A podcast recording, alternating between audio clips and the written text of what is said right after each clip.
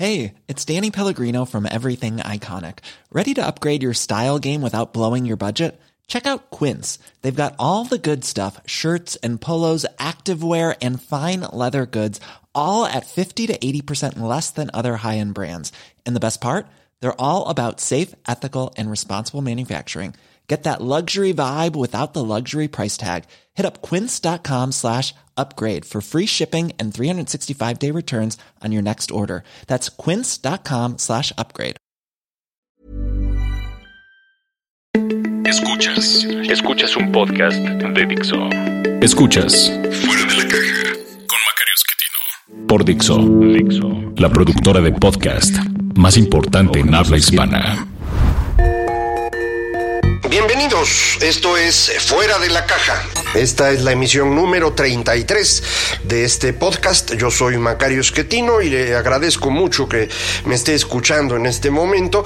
Eh, como es una emisión non, eh, nos corresponde hablar de coyuntura y, me parece que el asunto más relevante en este momento son los primeros 100 días del gobierno del presidente López Obrador, eh, aun cuando, ya sabe usted, a mí me parece que debemos incluirle dos, tal vez tres meses más, eh, porque eh, prácticamente toman el poder eh, los nuevos dirigentes en el momento en el que el Congreso se instala en septiembre o tal vez a inicios de octubre, cuando se dan cuenta realmente de lo que ganaron, una mayoría aplastante en los dos congresos, en las dos cámaras, perdón, del Congreso, que les permite empezar a tomar decisiones todavía que no tienen peso de ley en términos del Ejecutivo, sino hasta el primero de diciembre, pero ya mostrando muy claramente en qué dirección se movían. En cualquier caso, de ese primero de diciembre han pasado ya 100 eh, días eh, y tenemos eh, pues una primera evaluación de lo que ha ocurrido.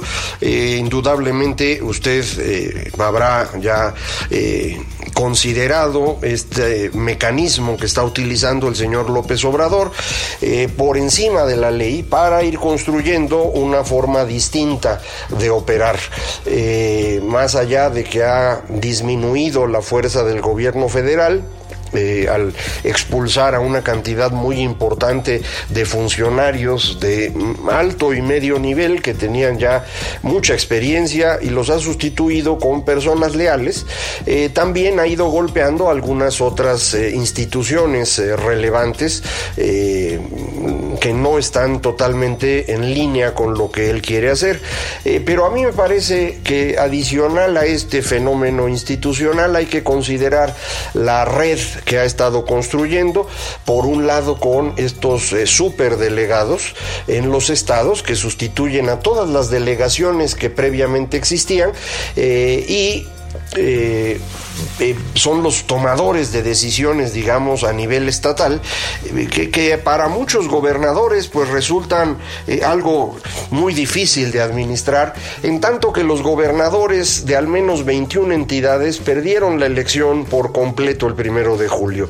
No ganaron ni diputados locales, ni diputados federales, ni senadores, de manera pues que no tienen poder político al interior del Estado, que en teoría están gobernando, y el, superdelegado en, cada una de estas 21 entidades pues tiene más poder en los hechos que el gobernador mismo o la gobernadora, en el caso de Sonora, eh, que también está en este conjunto de 21 entidades.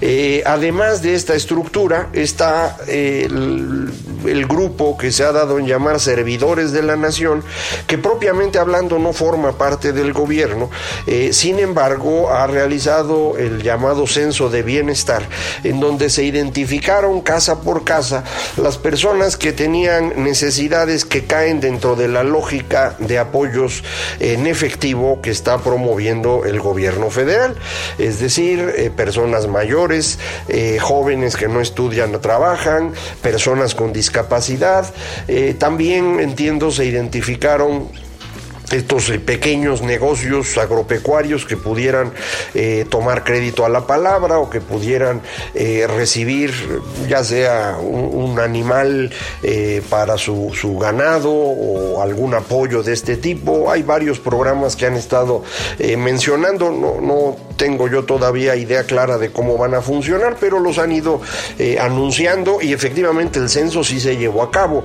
Un censo que a mí me parece viola la ley electoral en tanto que las personas que llegan a solicitar la información eh, piden datos, piden IFE, toman foto eh, y en muchas ocasiones se refieren a eh, ser representantes del gobierno de López Obrador, algo que no puede hacerse.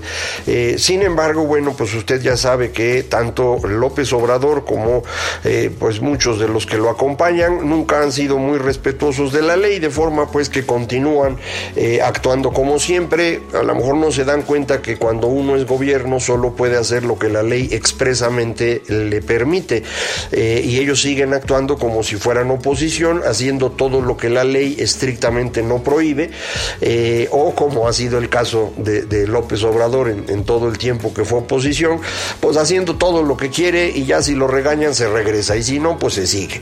Entonces esta estructura eh, paralela al gobierno a mí me parece preocupante en tanto que pues no, no está controlada de una manera eh, estricta, digamos, por la ley y esto podría llevar a circunstancias difíciles en el futuro. Eh, tiene mucho parecido con lo que se hizo en otros países de corte populista o eh, incluso socialista, como sería el caso de Cuba, en donde se construyeron estas redes que eventualmente sirvieron para sostener a un gobierno autoritario. Entonces, podría ocurrir eso mismo en México y me parece es algo preocupante. Si combina uno la destrucción de las instituciones con la construcción de esta red, pues la preocupación tiene un poco más de, fondo. Adicionalmente a estos eh, fenómenos políticos, en materia económica, eh, lo que ha estado ocurriendo en los primeros meses del gobierno de López Obrador no ha sido muy positivo. Eh, todo parece indicar que el momento que cambia la dirección que traía la economía es la cancelación de la construcción del aeropuerto. Eh, es una eh, obra muy grande, lo hemos platicado muchas veces, una inversión muy importante, la más grande en muchos años en México, eh, y pues se canceló sin ningún argumento de fondo, muchos cuentos alrededor, desde asuntos de corrupción hasta rescatar un, supuesto lago en Texcoco que hace muchos años no existe, pero en cualquier caso se cancela y los empresarios parecen haberse preocupado con ello y eh, reducido la inversión. Al menos eso, eso es lo que indicaban los datos de noviembre y diciembre. De enero apenas empezamos a tener alguna información. Eh, en enero, por ejemplo, se vendieron más autos, eh, se construyó un poquito más y esto permite pensar que los datos de inversión de enero no van a ser negativos. Pero en febrero la venta de autos se vino abajo y lo mismo ocurrió con las ventas de las cadenas de autoservicios, eh, de forma pues que parecería que en el mes de febrero los datos ya no van a ser tan buenos. Cuando uno considera los primeros tres meses, diciembre, enero y febrero, con los datos que tenemos, eh, pues a mí me parece que están apuntando a una recesión, es decir, a una contracción de la economía. Eh, no, no quiero decir que estemos en una crisis como la del 2008 o, peor como la de 94-95, eso no está en el radar, no hay un eh, problema de deuda ni privada ni pública, ni eh, externa ni interna, que pudiera eh, llevarnos a un desajuste, mm, digamos, de las cuentas que se convirtiera en una gran devaluación o un incremento brutal de la inflación. Eso, eso no hay. hay. sí hay una menor actividad económica. Y cuando me refiero a una recesión, quiero decir que tres indicadores se están moviendo en dirección negativa. Uno es la actividad industrial, que lleva tres meses de contracción. El otro es la generación de empleo, que eh, se contrajo en diciembre, se recuperó un poco en enero y febrero, pero en la tendencia anual eh, se ha venido reduciendo de forma consistente. Y el tercer indicador son precisamente las ventas, que como le comentaba, pues en, eh, febrero son bastante bajas, en enero parece que también lo fueron, aunque en autos sí hubo un comportamiento bastante bueno. El resultado final, pues, de estos eh, eh, datos que tenemos es apuntar a una contracción ligera de la economía en el primer trimestre. ¿Qué pasaría en lo que ocurra con los siguientes, en los siguientes meses? Depende mucho del comportamiento, en particular de los inversionistas y por otro lado de los compradores.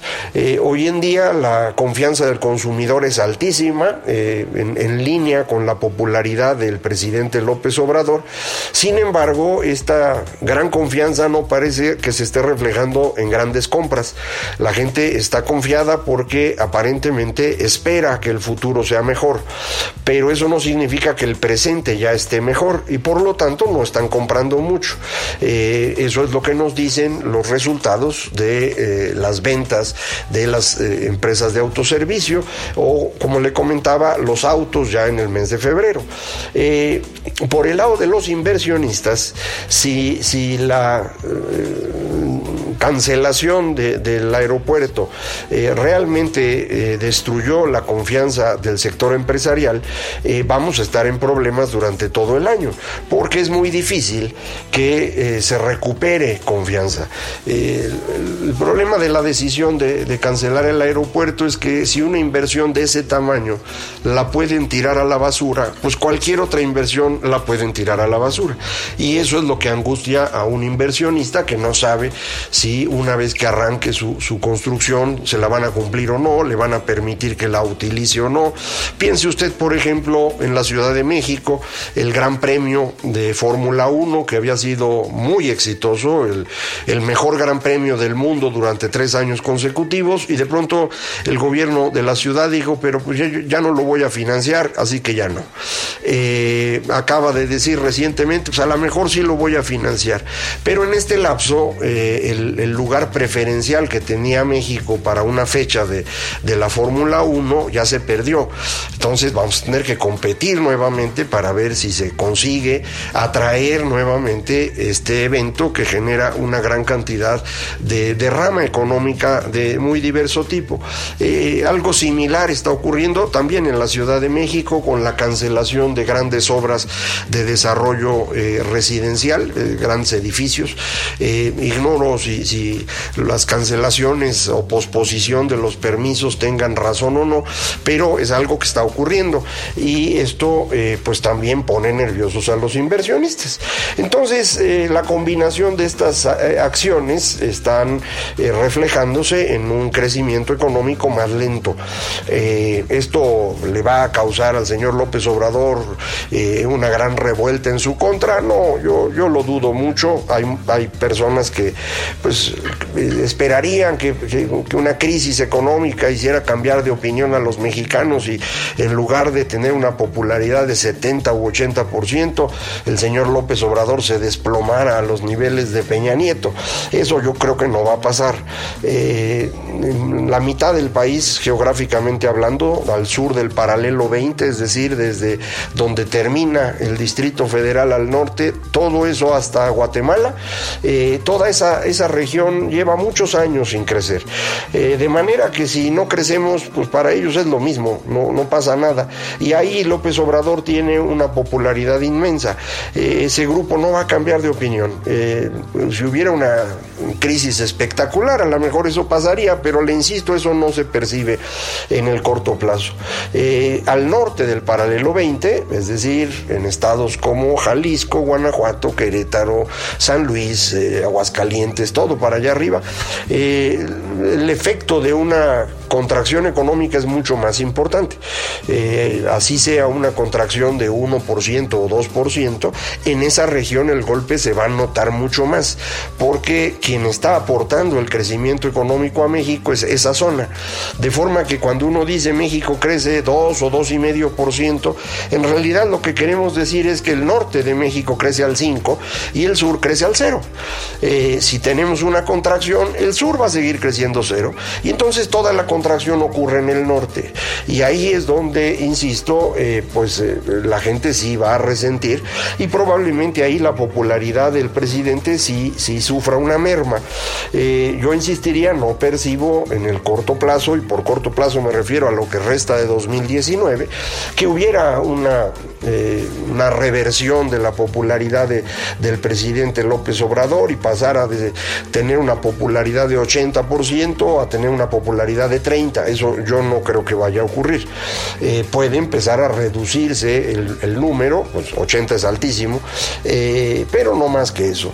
Eh, de forma pues que lo que estamos viendo en el arranque del gobierno es la confirmación de que se está transformando el régimen político y se construye un ah, sistema menos liberal por menos liberal quiero decir menos instituciones, eh, menos derechos y por lo tanto una democracia menos liberal o si quiere usted en términos de lo que ahora se usa en el mundo, una democracia iliberal, en donde usted podrá seguir votando, pero habrá menos competencia porque no todos tendrán el mismo eh, apoyo para competir. Un buen ejemplo es reducirán el dinero a los partidos políticos y esto le causa un daño muy serio a toda la oposición, pero a Morena no, porque Morena vive de los eh, programas sociales del gobierno, de manera que no van a tener dificultad. Eh, entonces habrá menos competencia electoral. Eh, también habrá fuentes de información menos abundantes, con información menos confiable. El mismo presidente todos los días en la mañana da información ficticia, inventada, ocurrencias o mentiras flagrantes o descalificadas a sus eh, opositores eh, y no tiene empacho alguno en ello. Eh, va construyendo esto que en Estados Unidos le llaman fake news y tanto critican al señor Trump en ese país. Bueno, pues el mismo fenómeno tenemos aquí con López Obrador, de forma pues que la democracia se nos va desapareciendo. Esto es algo evidente en el caso de México, pero también lo es en muchas partes del mundo. Lo hemos estado platicando en particular en los programas o emisiones pares, eh, para que si no las ha escuchado se dé una vueltecita por allá, porque ahí es donde hemos comentado todo este fenómeno global en donde la democracia se va diluyendo, en, particular en, en sus características liberales, y se va convirtiendo en un sistema simplemente plebiscitario, en donde lo que se hace es decirle que sí o no a lo que el gobierno pregunta, eh, y el gobierno tiene pues una gran facilidad para ir orientando las respuestas lo que usted vio aquí en México, por ejemplo, con la dichosa consulta esa del aeropuerto, que fue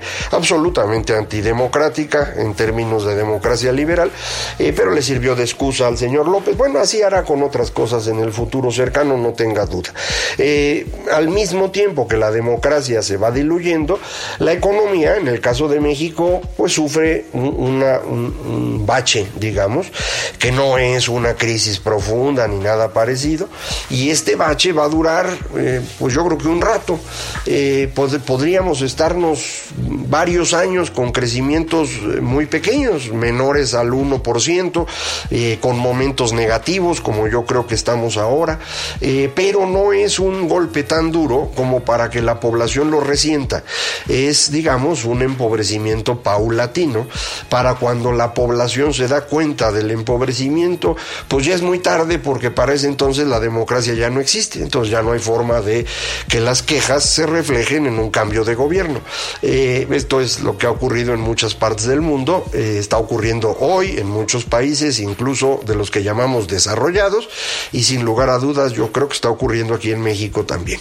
Eh, frente a esto, muchas personas dicen, ¿y qué hacemos?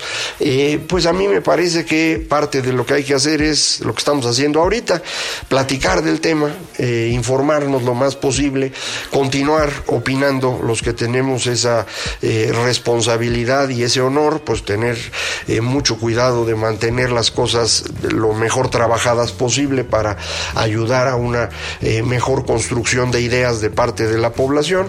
y creo que en la mitad norte de México es donde vamos a ver acción. la mitad sur yo le insistiría, y por mitad sur incluyo Estado de México, Ciudad de México, el Estado de Hidalgo, todo Veracruz, eh, Michoacán y de ahí todo hacia el sur, con obviamente la exclusión de eh, Yucatán y las partes nortes de Campeche y Quintana Roo, que estrictamente hablando son el norte de México, aunque uno se los imagine al sur, si usted ve el mapa, todo eso está al norte de la Ciudad de México y ahí es donde estoy haciendo el corte porque creo que ahí es donde se dividen las formas de pensar de nuestro país. Eh, en la parte sur le insistiría, el apoyo que tiene el señor López Obrador es muy grande, el impacto económico es pequeño, de manera que pues yo creo que ahí las cosas van a seguir como hasta hoy. Eh, muchas personas ahí estaban esperando el regreso del PRI, de un sistema corporativo, pues ya lo tienen, todos están contentos. En la mitad norte es donde esto es un problema, creo yo, porque el norte es una economía integrada al resto del mundo que eh, ha estado creciendo a ritmos muy acelerados con eh, sistemas educativos que funcionan mejor que los que están en el sur eh, y ahí sí se va a resentir si la economía se atora y también se va a resentir la falta de democracia. Entonces a lo mejor ahí es donde vamos a ver algo de acción. Si usted vive por allá pues, pues váyase preparando porque a lo mejor se va a necesitar que además de platicar pues haya acción política participación pública eh, apoyo al, gobernador, a los diputados, a los senadores, construcción de opciones, a lo mejor allá va a haber algo más, pero en la parte sur yo le diría esto pues va a estar suavecito, tranquilo y el apoyo para López Obrador se va a mantener por un buen rato. Eh, de cualquier manera, aquí vamos a seguir platicando mientras se pueda. Yo le agradezco mucho que nos acompañe aquí en Fuera de la Caja. Hoy, hoy ya terminamos la emisión y le recuerdo para comunicarse conmigo, eh, Macario MX, en, Twitter, arroba Macario MX, correo electrónico macario arroba macario.mx y la página www.macario.mx. Muchísimas gracias. Esto fue Fuera de la Caja. Dixo presentó Fuera de la Caja con Macario Esquetino.